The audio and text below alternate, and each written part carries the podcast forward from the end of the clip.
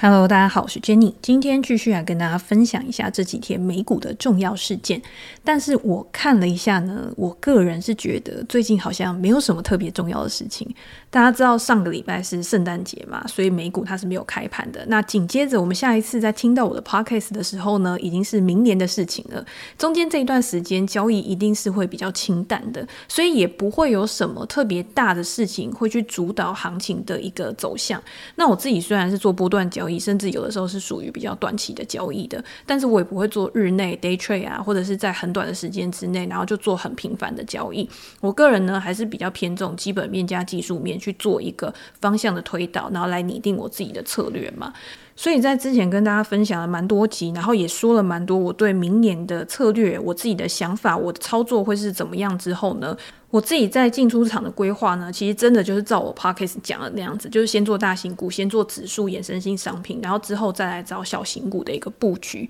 那这个趋势看法呢，至少到目前都是没有改变的，除非有发生什么重大的事情，比如说联准会它的态度又怎么样啊，或者是美国政策方面又有什么比较大的改变，实际的去影响股市价格的变动，我才会因为这样子去做出一些相应的判断，跟我自己做法上面的改变。那目前就是没有这样的一个状况嘛。那我这几天其实我也是每天都在看美股的资讯啊，公司的一些消息，我觉得也没有一个消息是重大到我觉得会改变一家公司的未来发展的。基本上前阵子这些公司在公布财报的时候，该反映的基本上也是反映了。那到下一次的财报之前呢，以我自己过去的经验来讲，如果上一次的财报是很不好的，公司的管理层对于未来的预期是很差的。那它下跌的这个持续性有可能是会延续下去的。如果今天它没有一个打底或者是筹码整理的状况的话，最好是不要去接刀。但是有一种还蛮常见的情况，就是财报出来其实没有特别的不好，可能稍微不好于预期，甚至是它是优于预期的，只是因为管理层他对未来的看法比较保守。那市场因为这样的情况，然后情绪上面需要一段时间去消化。那你发现它止跌了之后呢，可能就是一个还不错的布局点。那就目前的情况来来看，我自己还是会偏好就是大型股，因为我觉得大型股在上一季呢比较有这样类似的情况发生。因为大家知道前一阵子美股它的波动其实比较剧烈的嘛，拉回的幅度也是蛮凶的。有一些大型股甚至是小型股，它的拉回幅度都还蛮大，甚至是有一些小型股它是创下了可能一年的新低价。大型股的股价拉回呢，可能也有十五到二十个 percent 以上。那这个就短期来讲，就是一个非常大的拉回。可是大型股如果它今天有基本面的支撑的话，它在这么大一个拉回之后呢，通常还是会有资金进去接盘，认为说这边是一个还蛮合理的价格。所以如果大家想要保守稳健一点去迎接二零二二年的话，我自己还是比较偏好大型股。那当然也有很多的读者啊，或者是专栏的听众，我有收到一些私讯，有来问我说，诶，那现在二零二二年小型型股是不是可以去布局啊？因为之前二零二一年小型股的表现比较不好嘛，甚至是小型成长股在二零二一年是非常痛苦的一年。如果你去投很多的小型成长股的话，你在二零二一年一定是惨输大盘很多很多的。那如果今天二零二一年表现得这么不好的话，那在二零二二年有没有可能可以谷底翻扬、止跌回升，创造一个二零二二年的奇迹？这样子？那这个问题呢，其实我在我这两天的 Press Play 专栏有发文去讨论我对于小型股二零二二年的看法。我可以大概跟大家讲一下，就是今天每到新的一年的时候，大家都会拟定自己在下一年的投资策略。那这个时候通常会有两个问题出来，第一个就是我在下一年的时候，我应该要投资大型股比较好，还是小型股比较好？第二个问题呢，就是我应该投资在成长股比较好，还是价值股比较好？如果大家有去回忆，就是去年的年底的时候，可能你也会有这样子的一个疑问。那今天如果你想要投资在大型股上面的话，我个人是偏好指数，因为指数它其实大型股的权重就是比较重嘛。所以你今天如果投资在 S&P 五百、纳斯达克一百指数的 ETF 上面的话，你可能就是会囊括很多的大型股。那如果今天你想要再着重某一档你觉得特别好的，譬如说像 NVIDIA 这种股票。半导体类股，或者是像 FNG 尖牙股这种股票的话，那你再额外的把资金去放在这个单一的股票上面，这就是你可以去做大型股的一个方式吧。然后 S&P 五百又有分散风险，然后长期持有的一个功能，算是进可攻退可守的一个标的。那如果今天想要投资小型股的话，最简单用 ETF 去投资的方式，当然就是罗素两千指数 IWM 这一档 ETF，它主要就是投资在美股上市里面市值最小的中。小型的这种两千档股票。那如果你今天投资一篮子这类型的股票的话，那就是投资一篮子小型股。看好小型股的投资人呢，投资这一档也算是比较简单，然后好上手的一档 ETF。好，那这个就是我们刚刚讲，你一开始会想说我要投大型股还是小型股，然后比重上面的配置，你可以自己去做一个思考。那在接下来的问题就是，如果我今天想要投资在更细分的领域的话，我要投资在大型成长股还是大型价值股，小型成长股还是小型价值股？这个在 ETF 上面呢，其实都有相应的 ETF 可以去做选择。总结今年呢，如果我们用这四个分类来看的话，大型成长股呢看起来是表现最好的，它的绩效大概就是跟 S&P 五百指数的绩效是差不多。然后再来是小型价值股，小型价值股呢大概就是二十五个 percent 左右，其实跟大型成长股跟大盘的表现是差不多的。那在接下来呢，大概就是大型价值股。大型价值股呢，以我目前就是看到 ETF 比较平均的数据，大概就是二十二个 percent，二十三个 percent 左右。那价值股里面呢，占比最大的就是金融股嘛。那大家知道，今年呢，金融股、能源股这些表现都是比科技股来的还要好的。那最后最后吊车尾的呢，就是小型成长股。小型成长股今年呢，度过就是非常惨烈的一年。如果以几个小型成长股的 ETF 来看的话，大概就是两个 percent、三个 percent。那大家知道 ARK 基金、ARKK 这种比较集中型，然后集中在小型成长股上面的 ETF 的话，今年 ARK 呢就是直接 GG。那我刚刚看它的旗舰型 ETF ARKK 这一档呢，今年以来是负的二十五个 percent。那你相比于大盘的二十五个 percent 的话，基本上就是差了五十个 percent 嘛。这个就整体绩效来看是非常非常可怕的一件事情。那我们之前也提过，就是 ARK 的创办人 Kathy Wood，他在最近接受访问的时候，他就有讲，他认为很多的小型股，甚至是小型科技股，他所称的破坏式创新的这个类股，现在是处于深度价值的一个范围之内，在明年呢，或者是在未来的几年，会为他带来很丰厚的报酬。这个东西是我们没有办法去预测的，但是我某一个部分呢，是蛮赞同他的看法。因为你今天小型股它还是有很多不同的类别嘛，有一些小型股呢，它虽然可能市值比较小，规模比较小，但是它在产业中真的是具有一定的领先地位的。在未来呢，如果它站稳了它目前的领导位置的话，它可以去变现，可以转亏为盈的几率也是比较高的。这就很像我们很久很久以前去看像 Tesla、Netflix 这些公司一样，我们也不知道它现在会变成这么巨大的庞然大物，这么大的一个科技巨头。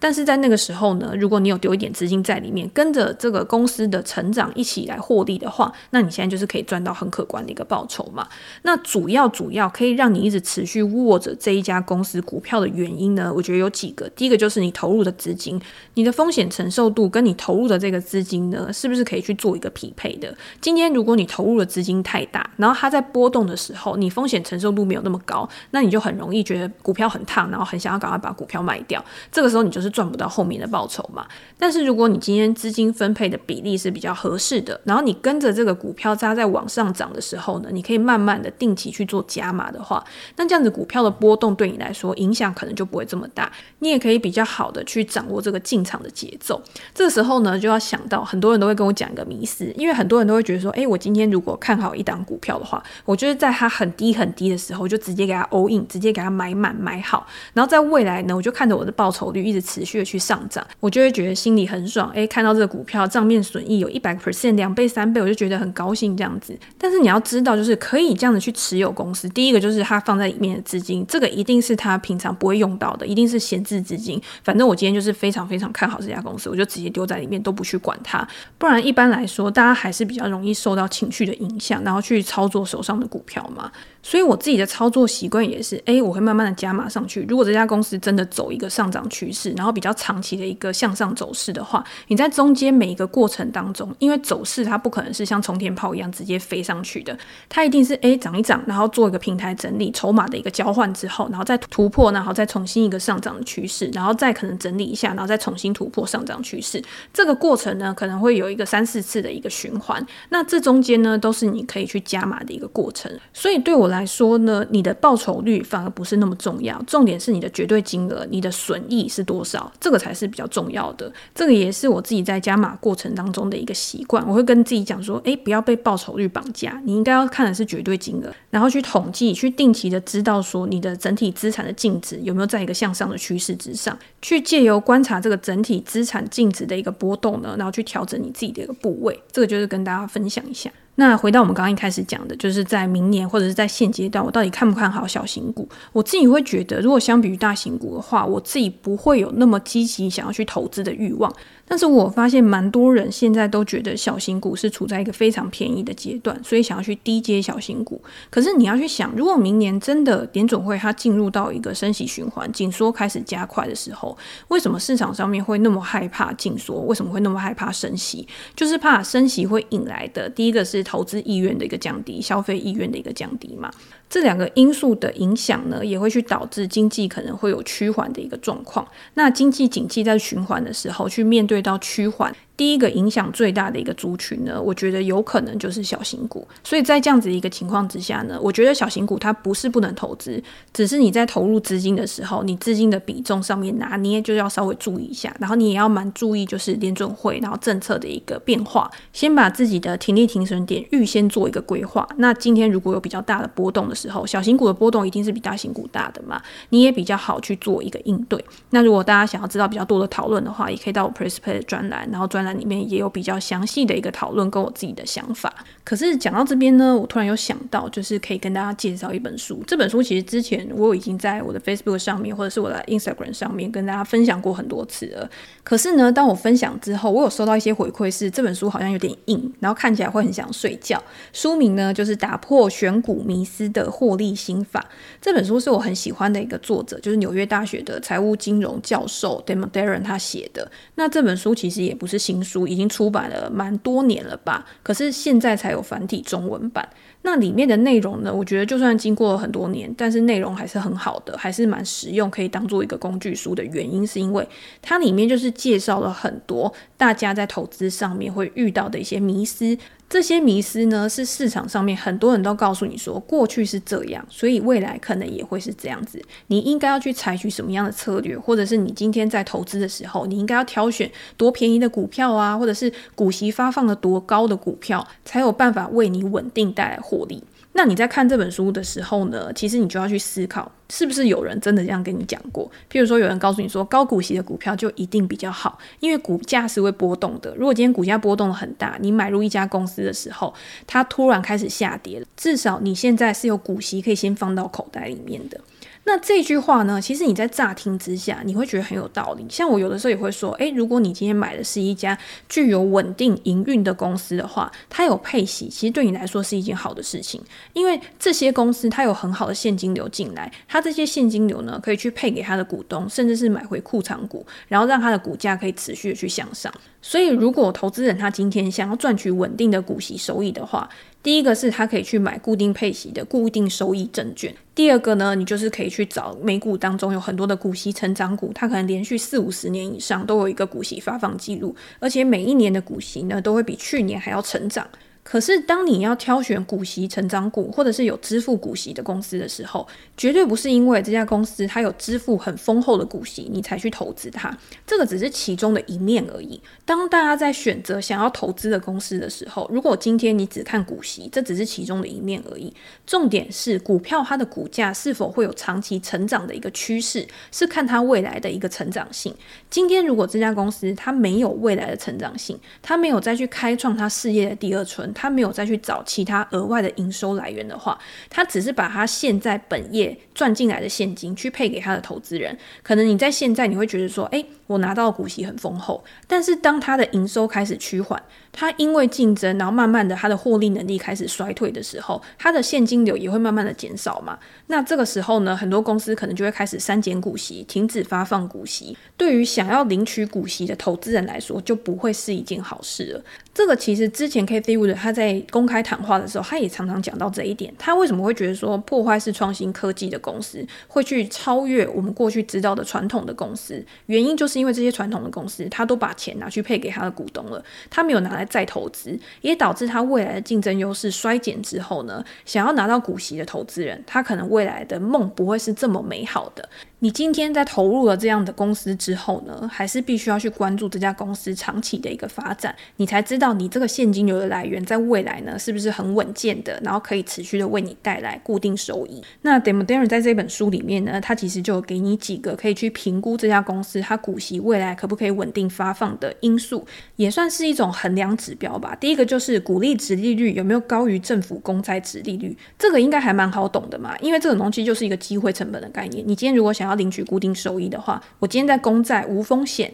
的情况之下，可以获取多少的殖利率？如果我今天投资在股票这种风险比较高的，然后还获得比较少的殖利率的话，那就是一笔比较不划算的投资。那第二个呢，就是低于某个门槛值的股利发放率，这个值呢，它就是在告诉你说，公司它所发出来的股利占它的盈余、占它的获利的比例是多少。如果今天它公司发出来的股利占它的盈余非常高的一个比例的话，它在未来来呢，这家公司的成长率有可能就不会像你预期的这么好，因为今天股价最终还是跟着公司的成长一起去上涨的嘛。如果今天这家公司的成长停滞的话，对于它长期的股价绝对不是一件很好的事情。所以，如果大家今天也是想要领股息啊，然后去赚取固定收益，然后未来退休的一个现金流来源的话，我觉得透过这几个指标去做一个评估是很好的。那当然，过一段时间之后，你也应该去检视你自己的投资组合里面是不是这些公司都还符合上述的条件。如果没有符合上述的条件，也是可以去做一个汰弱留强。这个就是你对于你投资组合上面的一个调整。好，那这本书里面当然有讲到很多的迷思嘛。第一个，我们刚刚说的股息，其实算是一个最大的迷思，因为很多人他通常都只看到股息这一面，可是他没有看到未来股价驱动的因素是成长的这一面。那第二个，我觉得也蛮多人会遇到的迷思，就是我们讲的低价。在讲到这个低价股的时候呢，大家也可以去思考一下，什么是低价股，或者是什么是便宜的股票。这些便宜的股票呢，通常会给人家带来一种预期，就是便宜的股票在未来潜在的收益一定是比较大的。所以，我们今天在投资的时候呢，也应该去投资这种非常具有深度价值、非常便宜的股票。那通常大家用来衡量便宜股票的一些指标，不外乎就是像本益比啊、股价净值比啊，或者是其他相关的指标嘛。当本益比越低的时候，我们就会觉得说，诶，这档股票很便宜，它相比于产业内其他的公司来说，具有非常远大的获利前景。可是事实真的是这样子吗？为什么它的本益比会在同产业里面落后这么多？有可能有很多个原因，第一个就是市场真的错估这张股票的价值，第二个是它可能是具有某种价值陷阱，它看起来很便宜，可是事实上是因为它潜藏着某一种危机，如果你今天去买入的话。未来可能不会为你带来报酬，而是巨大的一个亏损。所以，为什么我们常常在用本益比去评估的时候，大家也会看到我们常常用 forward PE 这种，你去预期未来十二个月这家公司它的预期本益比是多少，来评估这家公司目前的价格水位。所以，大家听到这边是不是又有发现一件事情？你今天要去评估一家公司，它即便是它的本益比很低，它的价值看起来是严重被低估的，你还是要考虑它未来的一个发展性，才知道说这家公司到底是是不是属于一个价值陷阱，那这个时候又会衍生出另外一个问题：我要怎么样知道这家公司未来的一个发展到底是不是真的如我预期的？如果我觉得它未来发展会很好，然后现在看起来价值真的很低，但是当我把钱真的投入到这家公司上面的时候，未来的发展却没有照我预想的那个样子，那我又应该要怎么办？所以在当大家去使用这样子的一个方法，或者是我自己，我自己在使用这种估值指标去看一家公司的时候，我会先确定这家公司到底是属于哪一种类型的公司。你今天如果要用估值指标，一定比较适合稳健成长股或者是成熟股，它还是具有一定的竞争优势，可是它的成长性、它的营收波动率没有那么大的。那这样子，你用估值指标去估的时候，其实它的可预测性就会比较好。那在这本书里面呢，Demo Darren 他其实也有给一些些指标评估的一些方法，然后让你更好的去找到诀窍。第一个就是，呃，目前的本益比低于十二倍，我觉得现在要找到十二倍的公司真的是比较难一点，尤其是在大多头的市场里面。但是你可以稍微去看一下产业平均，然后整体的一个平均本益比大概是多少，不要偏差太夸张的，我觉得就可以当做一个你在评估的时候的一个指标。那第二个就是贝塔值小于一，过去五年的股价标准差低于百分之六十的这个，它也是以美股的一个中位数去评估，但是因为这本书它出的年份就是比较久了嘛，你还是要去看一下，就是现在基本上呢，一个平均值大概是多少，去找到一个可以去锚定的一个点。那贝塔值小于一呢，或者是过去五年股价标准差低于百分之六十的，也就代表说它的一个股价波动性。其实没有那么大的，那也符合我们刚刚讲的。今天要用这样子的方法，用估值指标去评估一家公司的时候，最好不要是找那种太活泼的、太青少年，然后太阳刚的，像高速成长股那种没有获利的公司，然后它的股价波动幅度非常大的公司，用这种估值指标去估，一定就是比较不适合的嘛。所以就是不太适合用这样子的一个方法去找到合适的买卖点。那 demodern 最后一个就是未来五年每股盈余的预期成长率要超过百分之五，而且每股盈余的历史成长率也要超过百分之五。那这个也是符合我们刚刚讲的，就是这家公司它还是一定要维持一个很好的竞争优势，可以维持在一定水准的获利能力，才有办法去用这种估值指标，因为代表说它未来还是可以去跟着通膨、跟着市场整体经济的状况去成长的。但是要说它会有什么爆发性的成长，我觉得就会是比较困难一点的。在我们投入资金的时候，你就要去评估说，诶，你到底是想要偏积极一点的，还是偏稳健一点的，在权重上面去做调整，然后去做考量。好，那我就再讲一个，因为这本书里面其实真的有蛮多就是大家常见的一个迷思，然后也不可能每一个都跟大家讲，还是如果大家想要我继续讲的话，你就在留言跟我说，那我们之后呢就来讲后面的部分。但是我最后一个挑的呢，我自己也会觉得蛮重要的，然后也是我在投资这么多年，其实很多人都会犯的一个迷思，就是好公司是不是就是真的一定可以投资，或者是好公司是不是就是真的一定可以长期持有，你都不用管它，然后你就可以赚大钱？这个我觉得真的是蛮多人会误会的一个问题，因为在我的字典里面，我是不会有那种就是我买了一家公司，我就要把它抱一辈子，因为我觉得这个世界上很多东西它都是会持续的去改变的，没有一个东西是完全说得准的。你今天过去很好的公司，在未来十年，在未来的二十年，它都有可能因为非预期的因素而有变化。那这个时候，投资人呢，其实我们就是很幸运嘛。投资人他不像经营者，他不需要对整个公司、对他的员工、对他的客户去负责。他今天可以说走就走，但是经营者不行。经营者今天你店开了，你对每一个人的承诺你都必须要负责。但是投资人呢，只要去观察这家公司的经营者有没有好好的做事，好好的为公司带来获利，其实就是这么简单的一件事情。那如果今天你觉得这家公司的经营者做不好，你觉得这家公司未来没有发展前景，我们随时都可以把自己的股票换成现金嘛。那当然，我们过去接收到的很多的资讯，不管是书啊，或者是很多的投资大师告诉你，都会告诉你说，买一家好公司，你就是可以跟他长相厮守，你就是可以抱着这家公司的股票，然后未来赚大钱，然后获得丰厚的获利。这句话其实也是一体两面的，对我来说，因为今天一家好公司，它如果真的可以持续的去成长的话，当然可以为我们带来很好的获利。但是难的就是我们不知道这家公司到底多会成长，它可以成长到什么样的一个阶段，也不知道它到底可以成长多久，这个才是一个未解的难题，这个才是去主导我们要不要卖出股票的一个关键。所以这个就呼应了我在之前常跟大家分享的一句话，就是我觉得长期持有其实是一个自然而然形成的结果，而不是我们当初买进的一个目标。我们今天在买进一家公司的时候，一定是在事前做了很多功课嘛。那我们可以获得的资料，第一个就是公开资料，它的财报资讯，这家公司呢，它的财务表现好不好？它过去的一个营运绩效是不是有一个长期稳健发展的一个记录？这个是我在观察买进稳健成长股的时候最重要、最重要的一个考量因素。这家公司一定是有过去一个很稳定的营运记录，然后未来的可持续性，至少它的可能性是比较大的，那才会激发我去想要买入的一个冲动。那第二点，好公司的特质呢，当然就是它的经营管理阶层。这个在巴菲特之前，不管是年报啊，或者是在很多描述他操作方法的书里面都有讲，他非常看重经理人的一个特质，因为他认为一个好的经理人可以把公司的资本做最有效率、效率极大化的一个配置，也会为公司带来未来更好的一个成长，然后未来更好的一个现金流来源。那好的经营管理阶层这个东西其实是有一点主观的，比较客观的评断因素就是这家公司它过去的营运绩效，在它的领导之下是不是有一个很好的发展嘛？那第二个就是它对于未来的一个愿景规划，这个如果大家做美股的话，在电话会议里面其实都可以略知一二，因为很多的分析师就会问一些蛮尖锐的问题。那通常美股的电话会议都是老板自己出来回答，或者是很高阶的经理人。那他们在回答的时候呢，他们是不是可以把他未来的一个营运方向做很具体的一个解释，而不是用一些冠冕堂皇的字眼，比如说，哦，我们觉得对未来很乐观，我们对于未来非常的有信心，所以我们公司一定可以越来越好。然后今天你要怎么样很乐观，怎么样有信心，怎么样越来越好，他都讲不出来嘛。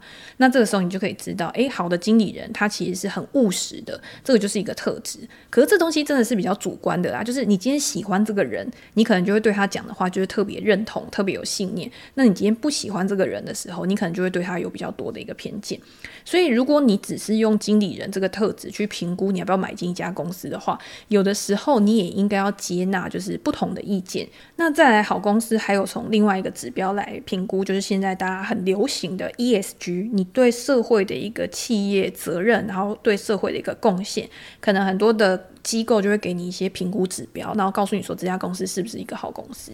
好，那综合刚刚我们讲的呢，其实我对于财务资讯这一块是比较认同的。那对于经理人这一块呢，是中度认同。那对 ESG 这一块呢，可能就是比较尚待确认，就是还没有特别明显的一个证据去告诉我说，诶，今天如果你是 ESG 特别好的公司，特别优良的公司，它就是可以为我带来一个超额报酬。好，那 De Modern 这本书里面呢，其实它也是用数据的方式，然后去回测说，那今天如果是好公司，可能用我们刚刚上述的一些指标去回测，然后这些公司是不是真的可以为你带来超额报酬？其实也不是那么的一个明显，甚至这是有可能是打脸这样子的一个说法。因为当市场都认为某些公司是好公司的时候，很多人都注意到这些公司，那有可能这些公司的股价它其实已经被高估了，已经因为市场上面的追捧，然后而有溢价的一个情况。那一般的投资人如果再去买的话，有可能就是买到一个很高位的一个水准，那当然没有办法为投资人带来超额报酬嘛。